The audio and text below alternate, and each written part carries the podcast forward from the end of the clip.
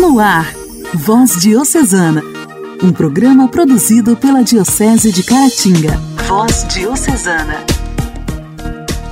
A paz de Cristo, queridos amigos! Está no ar o programa Voz Diocesana. Nesta segunda-feira, sejam todos bem-vindos. Desejo que a nossa semana seja carregada de notícias boas, alegrias inteiras, gente de bem, sorrisos verdadeiros e bênçãos sem fim. Começando o programa Voz Diocesana, produzido pela Diocese de Caratinga e reproduzido por diversas rádios. O nosso abraço especial aos responsáveis pelos meios de comunicação que nos ajudam a divulgar esse projeto tão especial de evangelização. Voz Diocesana. Voz Diocesana. Um programa produzido pela Diocese de Caratinga. Hoje, dia 31 de janeiro, nós celebramos o dia de São João Bosco. Nasceu em Turim, na Itália, em 16 de agosto de 1815. Muito cedo, conheceu o que significava a palavra sofrimento, pois perdeu seu pai tendo apenas dois anos. Sofreu incompreensões por causa de um irmão muito violento que teve. João Bosco quis ser sacerdote, mas sua mãe o alertava. Se você quer ser padre para ser rico, eu não vou visitá-lo, porque nasci na pobreza e quero morrer nela. Logo, Dom Bosco foi crescendo diante do testemunho de sua mãe Margarida, uma mulher de oração e discernimento. Ele teve de sair muito cedo de casa, mas aquele seu desejo de ser padre o acompanhou. Entrou para o seminário em 1835 e, em junho de 1841, aos 26 anos de idade, ele recebeu a graça da ordenação sacerdotal. Um homem carismático, Dom Bosco sofreu Desde cedo, ele foi visitado por sonhos proféticos, que só vieram a se realizar ao longo dos anos um homem sensível, de caridade com os jovens, que fez tudo para todos. Dom Bosco foi ao encontro da necessidade e da realidade daqueles jovens que não tinham onde viver e necessitavam de uma nova evangelização, de acolhimento. Um sacerdote corajoso, mas muito incompreendido. Foi chamado de louco por muitos devido à sua ousadia e à sua docilidade ao Divino Espírito Santo. Dom Bosco foi criador dos oratórios e, por meio destes, as catequeses e orientações profissionais foram surgindo para os jovens. Enfim, Dom Bosco era um homem voltado para o céu e, por isso, enraizado com o sofrimento humano, especialmente dos jovens, grande devoto da Santíssima Virgem Auxiliadora, foi um homem de trabalho e oração, exemplo para os jovens. Foi pai e mestre, como encontramos citado na liturgia de hoje. São João Bosco foi modelo, mas também soube observar tantos outros exemplos. Em 1859, tendo o auxílio do Papa Pio IX, fundou a Congregação dos Salesianos, dedicada à proteção de São Francisco de Sales, que foi o santo da mansidão. Isso, Dom Bosco foi também para aqueles jovens e para muitos, inclusive aqueles que não o compreendiam. Em 31 de janeiro de 1888, tendo se desgastado por amor a Deus e pela salvação das almas, ele partiu, mas está conosco no seu testemunho e na sua intercessão. Foi beatificado por Pio XI em 2 de junho de 1929 e canonizado pelo mesmo em 1 de abril de 1934, por ocasião do centenário de sua morte. São João Paulo II o declarou pai e mestre da juventude. São João Bosco, rogai por nós. A alegria do Evangelho. O Evangelho. Oração, leitura e reflexão. Alegria do Evangelho. Ouçamos o nosso irmão que foi ungido. Ele nos dirá como Jesus viveu.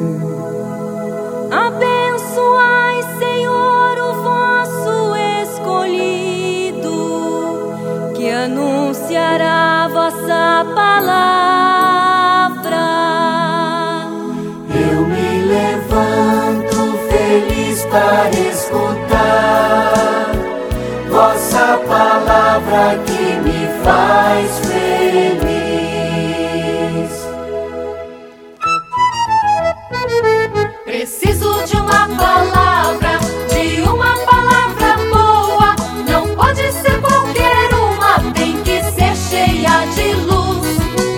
Preciso de uma palavra que oriente a minha vida. Preciso de uma palavra e a palavra é de Jesus. Jesus tem palavra santa, Jesus tem palavra boa. É quando Jesus me fala que eu me torno mais pessoa. Jesus tem palavra santa, Palavra que traz a paz. Ouvindo a palavra dele, a gente acerta muito dele, a gente acerta muito mais. Ouvindo a palavra dele, a gente acerta muito mais.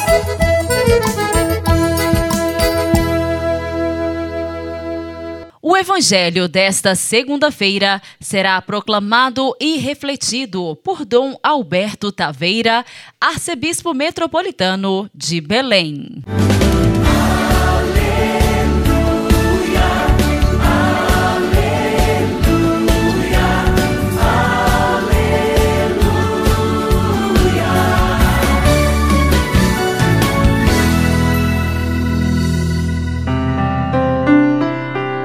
Naquele tempo, Jesus e os seus discípulos chegaram a outra margem do mar, na região dos Gerazenos.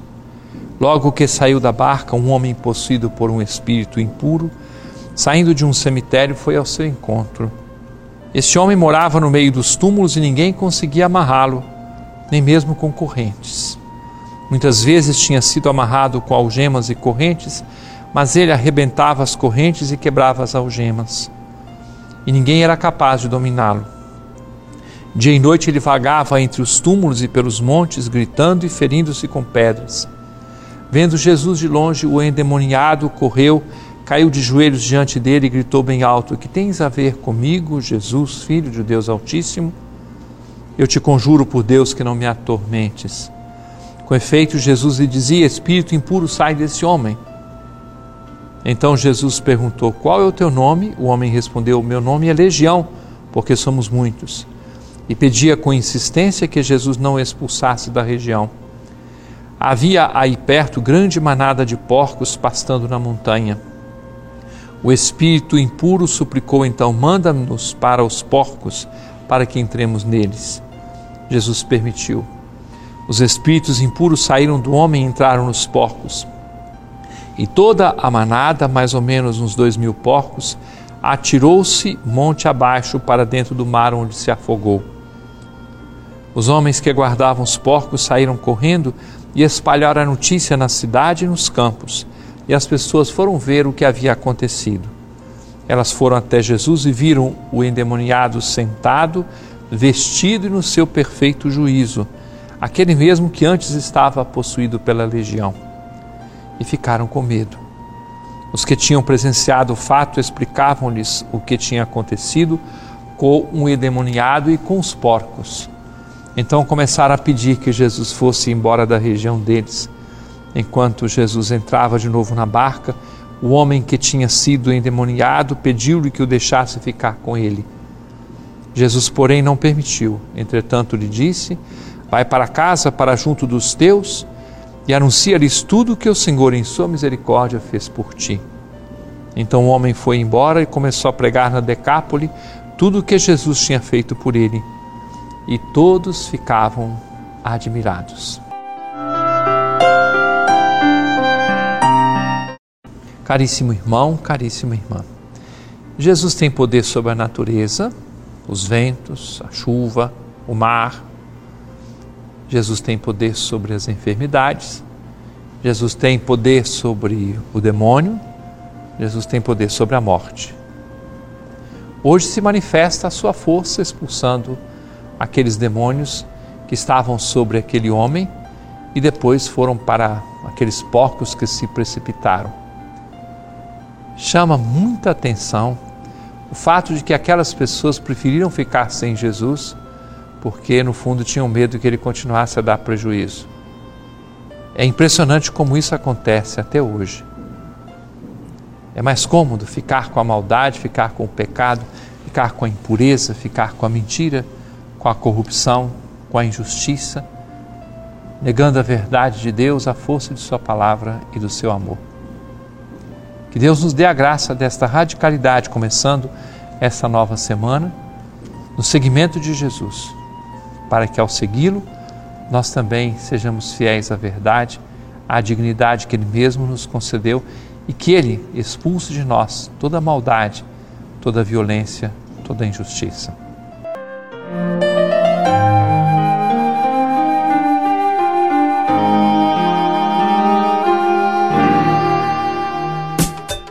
Diálogo Cristão. Temas atuais à luz da fé. Diálogo Cristão.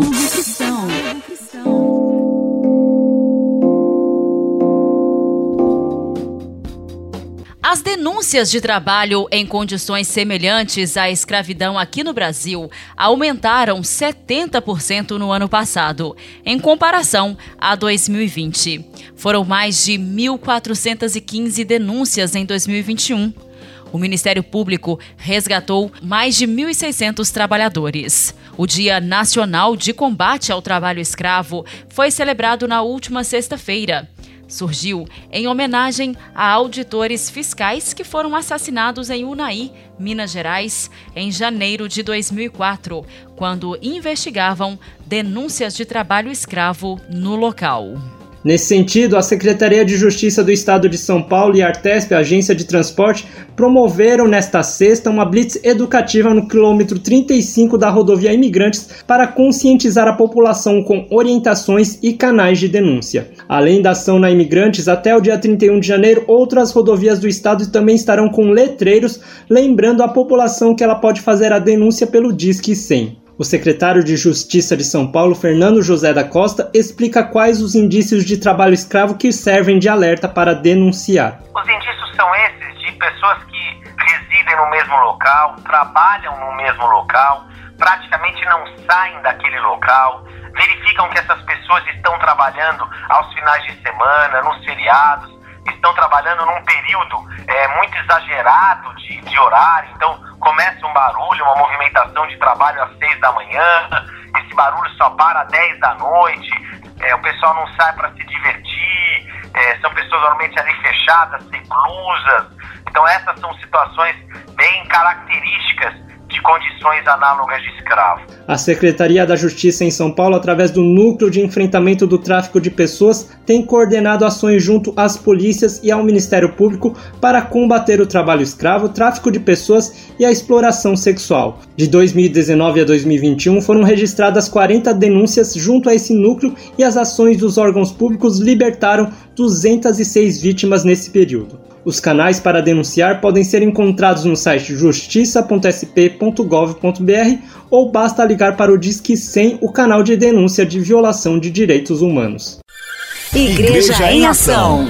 Formação, CNBB, notícias, Vaticano, diocese, não paróquia, troco a minha Igreja fé. em Ação. Igreja em Ação.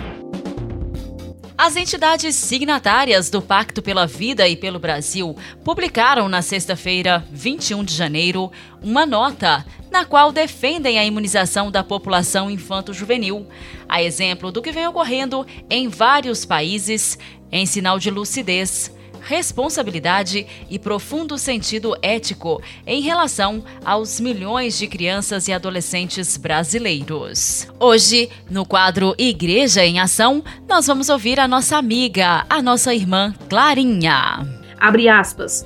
Sabia-se que a vacinação teria que chegar às crianças, protegendo-as de um vírus contagioso e mutante com impactos diversos sobre o organismo. No entanto, chegada a hora, mais uma vez armou-se o circo da insensatez no Brasil, buscando semear o tumulto e afastar o país do seu destino. Fecha aspas. As entidades enaltecem o sucesso das campanhas de vacinação no Brasil, que controlaram doenças que assombraram a população infantil e de tantas famílias, entre elas o sarampo e a poliomielite, e pelas quais o país conquistou reconhecimento internacional pelo seu programa de imunização. Por outro lado, reforça que hoje não se pode aceitar a campanha de sabotagem em torno da vacinação pediátrica, no curso de uma pandemia que ainda está longe de ser controlada, desprezando o direito à vida e à saúde de uma faixa etária com cerca de 69 milhões de brasileiros. Porque é disso que se trata, em flagrante desrespeito à Constituição e ao Estatuto da Criança e do Adolescente, o ECA. As entidades conclamam mães, pais, familiares e professores a exigir do Estado brasileiro o que é preciso neste momento e para garantir não só a saúde, mas o futuro dos mais jovens. O arquivo na íntegra você encontra no site da CNBB www.cnbb.org.br. É com você, Janaíne. Muito obrigada, Clarinha, pela sua participação.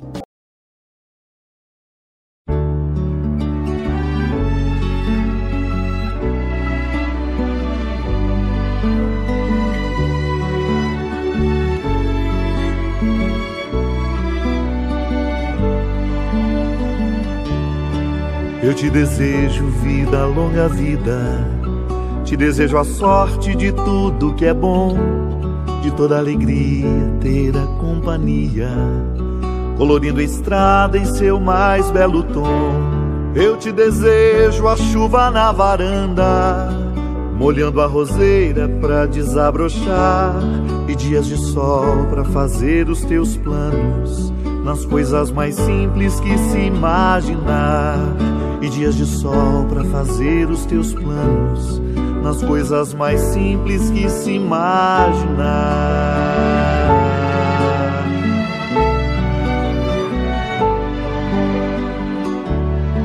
Eu te desejo a paz de uma andorinha no voo perfeito contemplando o mar e que a fé movedora de qualquer montanha te renove sempre, te faça sonhar.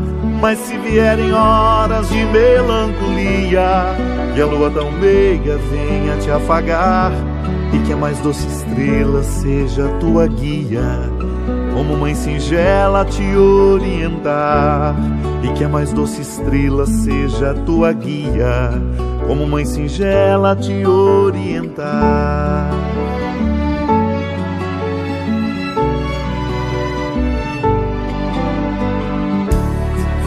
Te desejo mais que mil amigos, a poesia que todo poeta esperou, coração de menino cheio de esperança, voz de pai amigo e olhar de avô.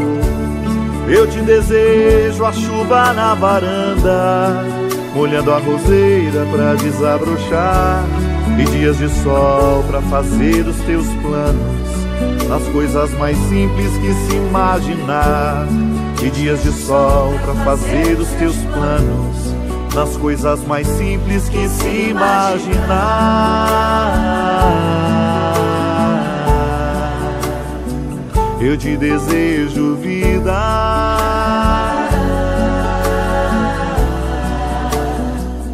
Te desejo vida. Te desejo vida. Te desejo vida.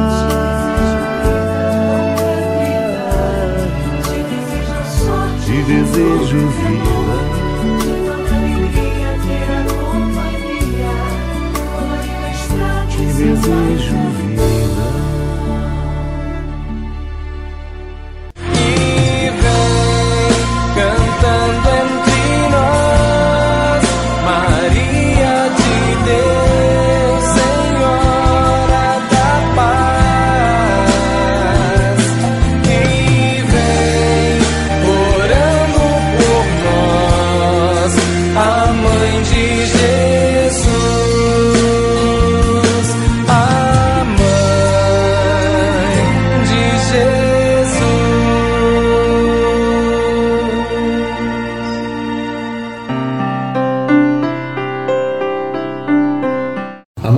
Deus, paz e bem, aqui é o Padre Marlone, esse é o nosso Momento Mariano.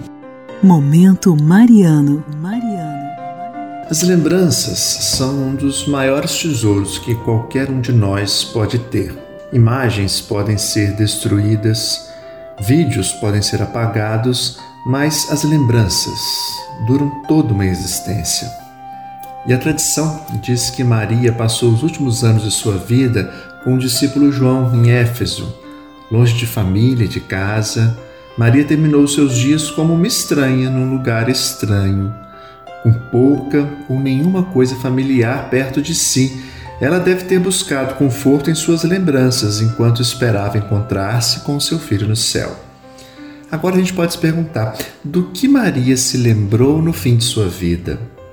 Suas lembranças certamente devem ter incluído acontecimentos importantes, como a Anunciação, a visitação, a ressurreição de Jesus, mas também nessas lembranças eu imagino que teria incluído também alguns momentos simples em Nazaré, observando Jesus ajudar José na oficina, conversando com as amigas na fonte da aldeia ou preparando a refeição do sábado. Olha, momentos tranquilos partilhados com aqueles a quem amamos constituem as lembranças mais duradouras de todas. Uma xícara de chá e biscoito durante uma conversa cordial são capazes de criar uma lembrança mais profunda e duradoura do que toda uma excursão, por exemplo, pela Europa, não é verdade? Nunca é tarde demais para criar lembranças que trarão alívio e paz ao final de nossa vida. Todavia, e é bom a gente lembrar disso, que formar essas lembranças implica assumir riscos riscos para o coração e também riscos para nossa alma. Esses riscos são às vezes mais difíceis de assumir do que o mais árduo desafio físico. Porém, no plano eterno das coisas, eles valem a pena, com certeza. E aí, meus irmãos e minhas irmãs? Você nutre rancores ou guarda lembranças em seu coração? Que tipo de lembrança você quer criar hoje? E aí, você cria lembranças que te confortam e alimentam a sua alma. Ficamos por aqui. Um forte abraço. Deus te abençoe.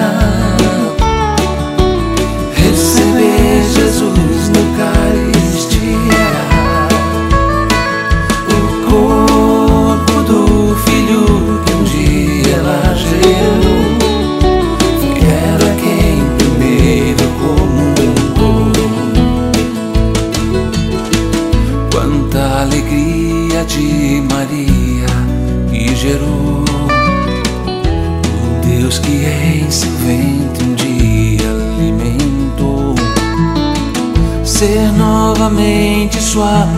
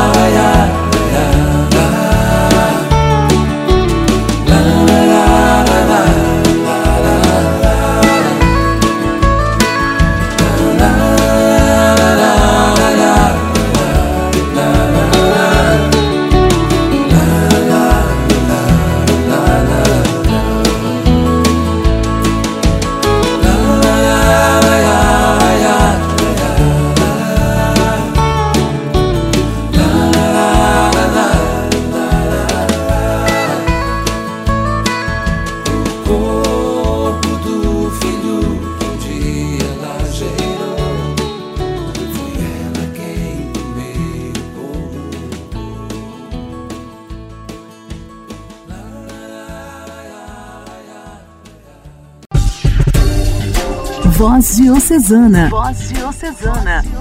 Um programa produzido pela Diocese de Caratinga.